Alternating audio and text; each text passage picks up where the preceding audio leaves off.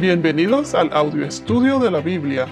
A continuación, la lectura de las Escrituras, una breve explicación y los versículos que se relacionan. Génesis capítulo 14 versículos 13 y 14. Uno de los que escaparon vino y se lo hizo saber a Abraham, el hebreo, que habitaba en el encinar de Mamre, el amorreo, hermano de Escol y hermano de Aner, y estos eran aliados de Abraham. Al oír Abraham que su sobrino había sido llevado cautivo, movilizó a sus hombres adiestrados nacidos en su casa, 318 en total, y salió en su persecución hasta Dan.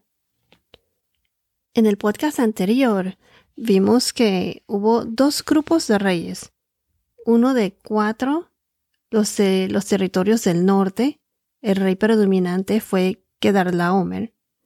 Y el segundo grupo, el grupo número dos, son los reyes del área del sur, que consistían de cinco reyes.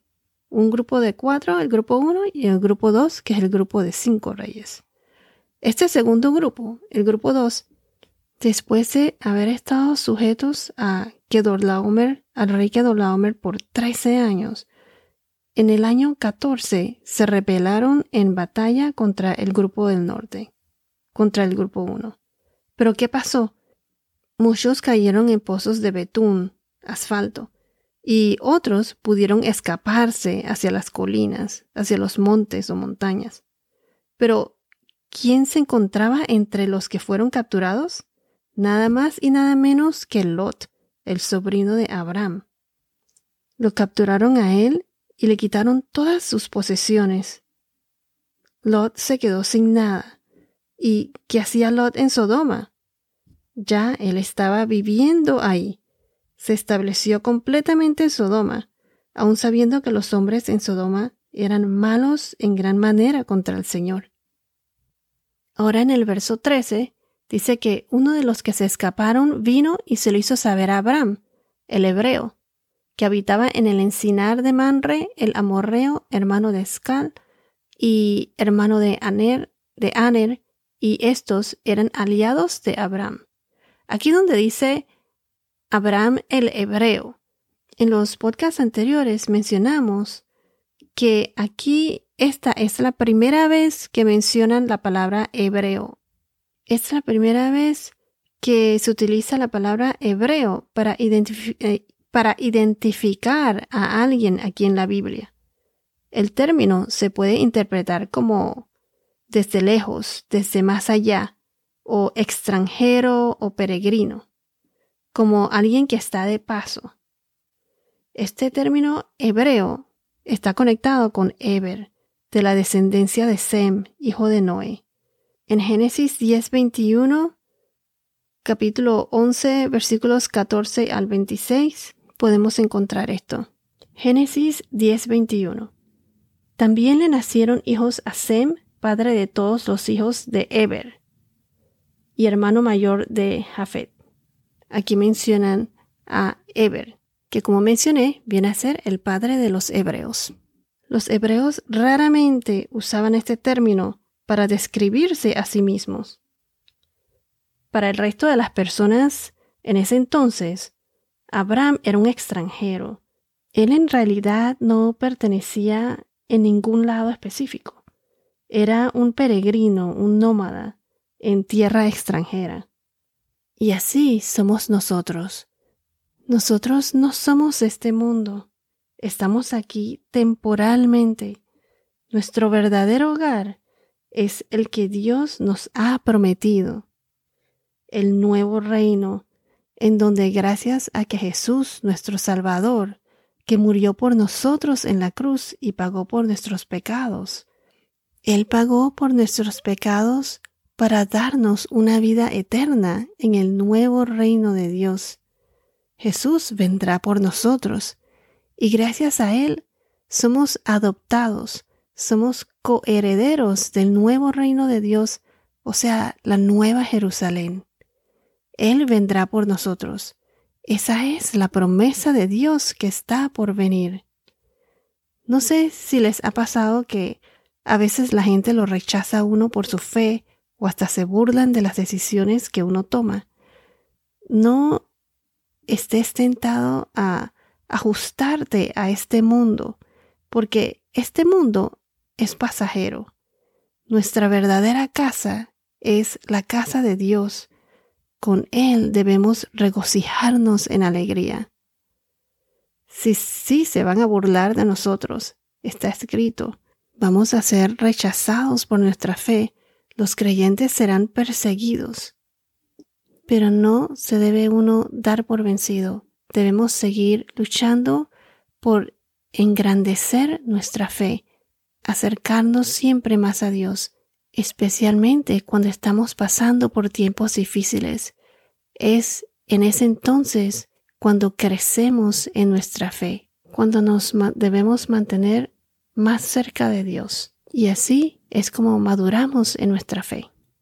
Y vemos entonces aquí que, eh, que así fue como el amorreo, el fugitivo, describió, describió a Abraham, el hebreo. Ese fue aliado de Abraham. ¿Y qué hizo Abraham al, al oír esto, al oír esta noticia? En el versículo 14 nos dice, al oír a Abraham que su sobrino había sido llevado cautivo, movilizó a sus hombres adiestrados, nacidos en su casa, 318 en total, y salió en su persecución hasta Dan. Aquí donde dice hombres adiestrados, en hebreo se traduce hombres entrenados por él o como sus discípulos train men of his en inglés. Recuerden que Abraham fue bendecido por Dios y que él tenía muchas posesiones, riquezas. Y entonces aquí mencionan que tenía 318 hombres en su ejército. Esto dice mucho. Todos los que nacieron en su casa fueron educados, entrenados o discípulos de Abraham 318. Imagínense que son solo 318 hombres contra los ejércitos de los otros territorios, de los otros reyes. Es bastante la diferencia. Si el grupo del sur, que eran cinco reyes con su ejército, no pudo vencer al grupo del norte, de los cuatro reyes con su ejército, o sea, el, grupo uno, Imagínense a Abraham con solo 318 hombres, aunque estos estaban entrenados, como dice aquí.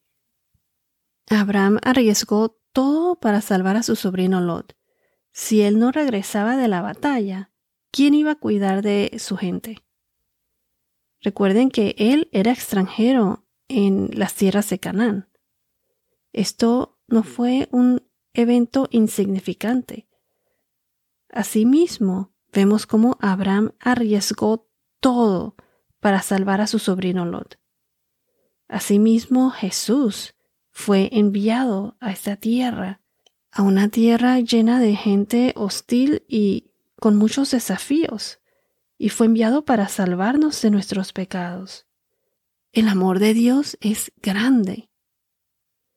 Abraham fue proactivo, proactivo él enseguida reaccionó y comenzó a movilizar a sus hombres, 318 de ellos, aunque esto pudiese haberle costado la vida. Abraham se sacrifica para rescatar a Lot, así como Jesús se sacrificó para salvarnos a nosotros de nuestros pecados. Ahora les pregunto, ¿hay algunas personas o situaciones, alguna situación en la que el Señor ha puesto en tu corazón responder. Lo has hecho.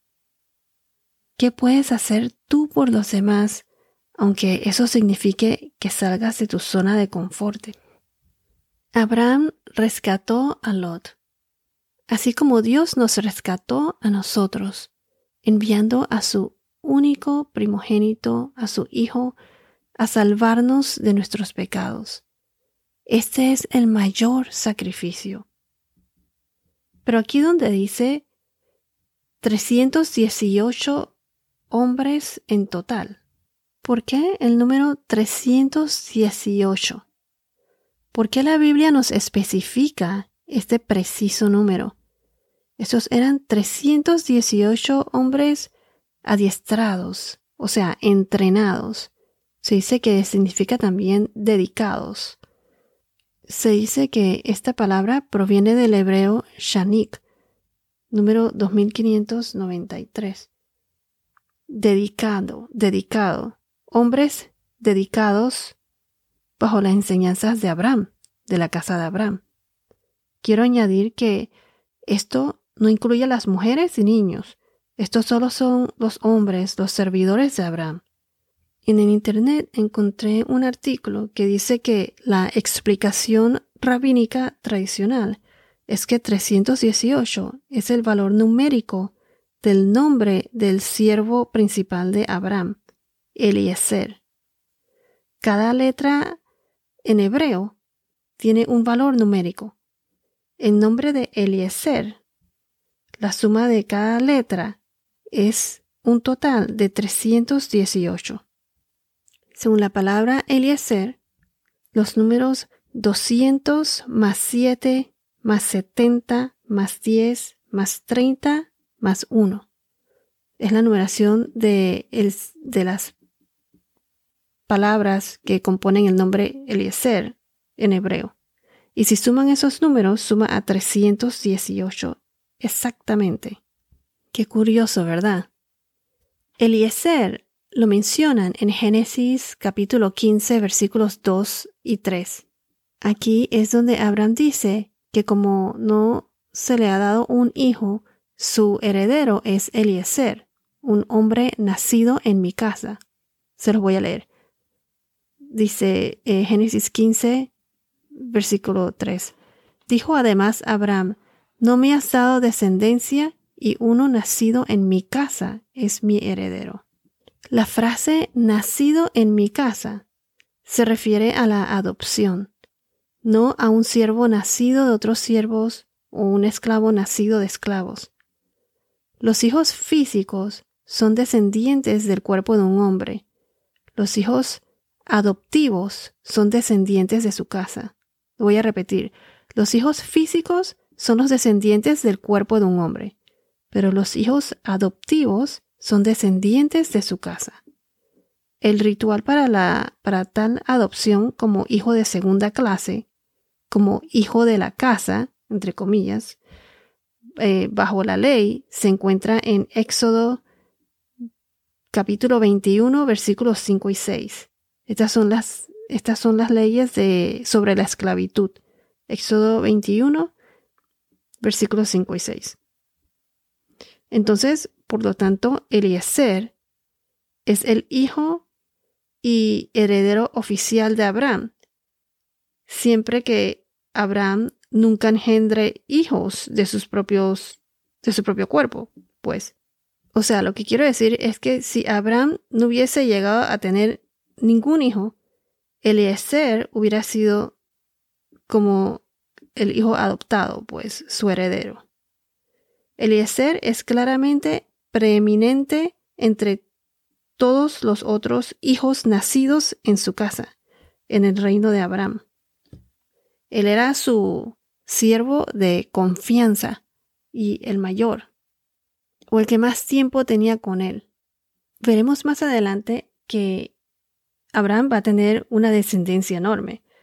Eh, entonces, si Ismael o Isaac no hubieran nacido, que son hijos de Abraham, que fueron hijos de Abraham, Eliezer hubiese sido el heredero. Pero ¿qué fue lo que Dios le prometió a Abraham? Él le prometió hijos, le prometió una gran descendencia. Y así fue.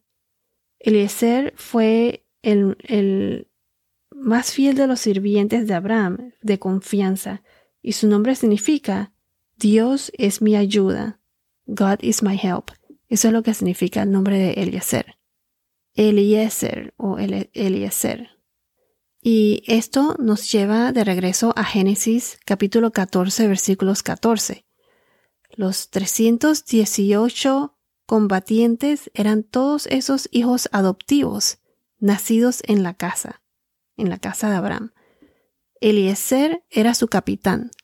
Por lo tanto, tenemos un vínculo claro entre el nombre Eliezer y el número 318 aquí. Por supuesto que esto no responde a la pregunta que tenemos.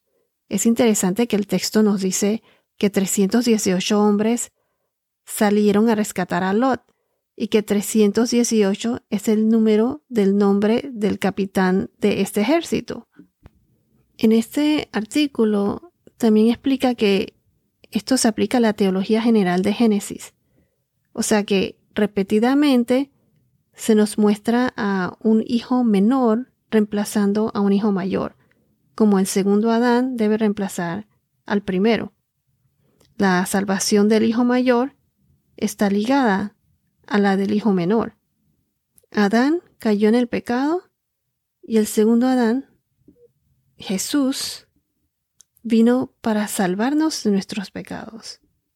Veremos más adelante que José salva a sus hermanos mayores. Esto lo veremos más adelante en Génesis. En Génesis 13, Lot se separó de Abraham y se trasladó a territorio gentil convirtiéndose en parte de los gentiles. Hasta ese momento Lot era el pariente más cercano de Abraham y por lo tanto su hijo y heredero. Lot, por tanto, es como el hijo mayor que cae en el pecado. Ahora el hijo menor, adoptado, Eliezer, viene con el padre para rescatar al hijo mayor descarriado.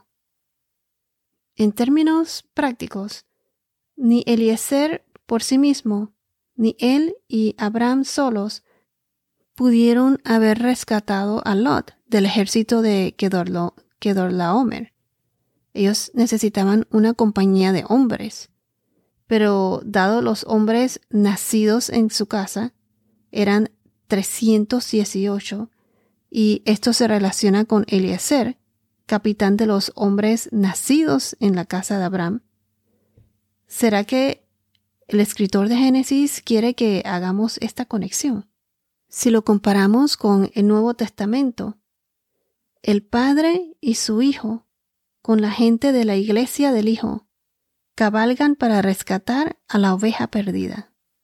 O sea, el Padre, Dios y su Hijo, Jesús, con la gente de la iglesia del Hijo, cabalgan para rescatar a la oveja perdida, para rescatar a los pecadores. En conclusión, parece que por alguna razón Abraham tomó 318 hombres para rescatar a Lot. 318 específicamente.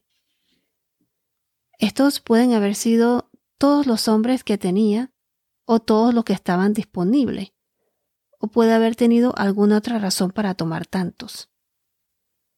Resulta que este número es el número del nombre de Eliezer, capitán de este ejército, e hijo y heredero de Abraham en ese entonces.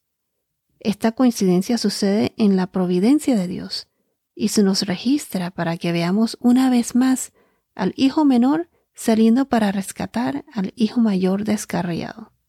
Eliezer sería como el hijo menor. Curioso, ¿verdad?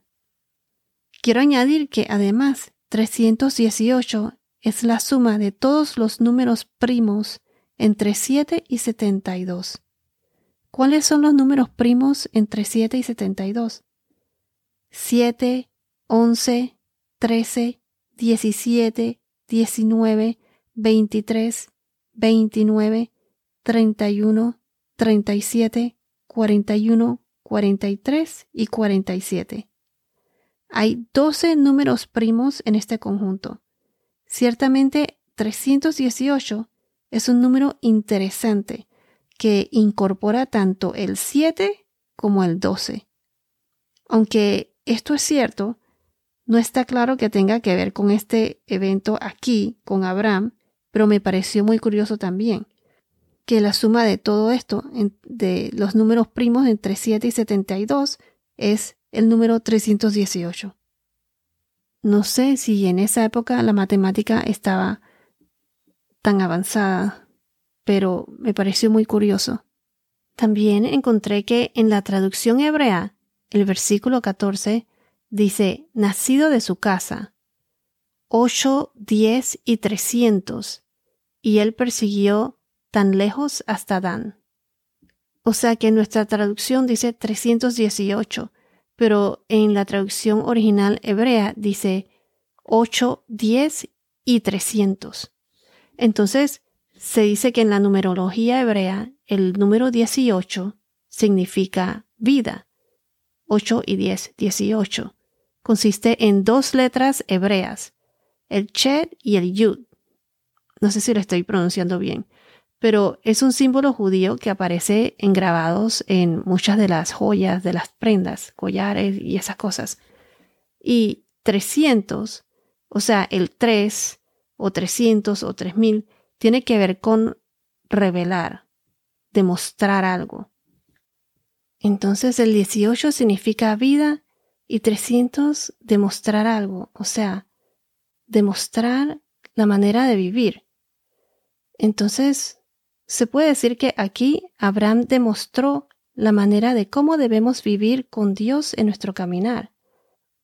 Lot se acercó más a Sodoma, aun sabiendo que los hombres allí estaban en contra de Dios, que eran malos y pecadores.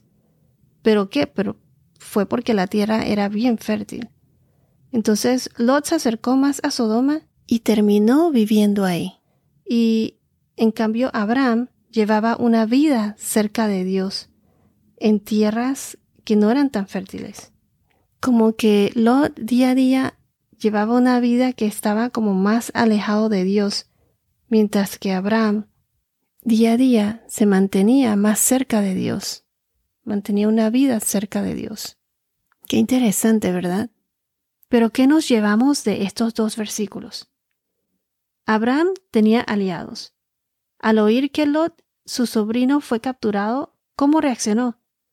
Enseguida se movilizó para rescatarlo.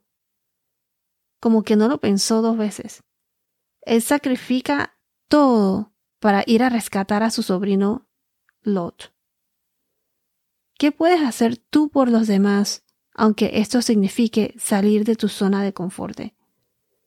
Hay algunas personas o situaciones en las que Dios ha puesto en tu corazón responder. ¿Lo has hecho? Voy a repetir esto. Hay algunas personas o algunas situaciones en las que Dios ha puesto en tu corazón responder y lo has hecho. Así como Abraham rescató o salvó a Lot, asimismo Dios nuestro Señor mandó a su Hijo Jesús para rescatarnos, salvarnos de nuestros pecados. En el próximo podcast veremos que gracias a Dios nuestro Señor, Abraham fue victorioso y restaura la vida de Lot. Veremos cómo Lot es rescatado. Bueno, esto es todo por ahora. Que tengas un día muy bendecido y hasta la próxima.